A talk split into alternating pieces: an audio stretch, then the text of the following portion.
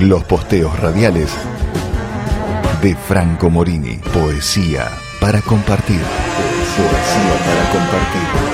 Franco Morini.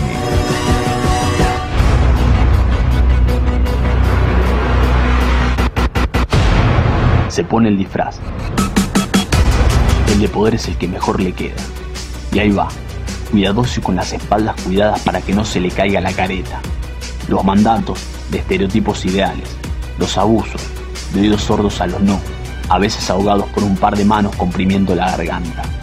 La apropiación y colonización de nuestros cuerpos, del amor arraigado al sentido de la propiedad privada, el exterminio de fatalismo, nuestras vidas, nuestra historicidad, de cifras. Nos desangramos, nos quemamos, nos asfixiamos. Con cada una de las nuestras se va en la última expiración un pedacito de nuestra existencia, el derecho de piso de nuestra existencia, la resistencia. Podrían nuestras lágrimas haber formado lagunas saladas, estancas, podridas. Resulta que se formó una marea, una inmensa ola que en cada movimiento a nosotras nos envuelve. Mar de emociones, sensaciones, vivencias, experiencias. Nos devuelve a una orilla que venimos pisando hace unas cuantas decenas para que sea más firme para los que vienen.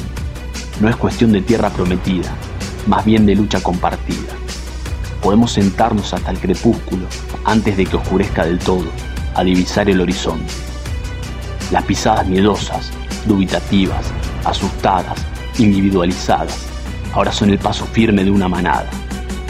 Nuestras manos, tejedoras de redes con los hilos del cuidado y la solidaridad, enlazadas, transformadoras, de la materia prima el alimento para los pibes del barrio. Nuestros puños, ni para oprimir ni para violentar, en alto en dirección al cielo, para liberar. Rojo, rutilante, reciente, de la sangre de las nuestras, pigmentos ancestrales, la pacha, insurrecta en un violeta intenso, el feminismo que nos parió.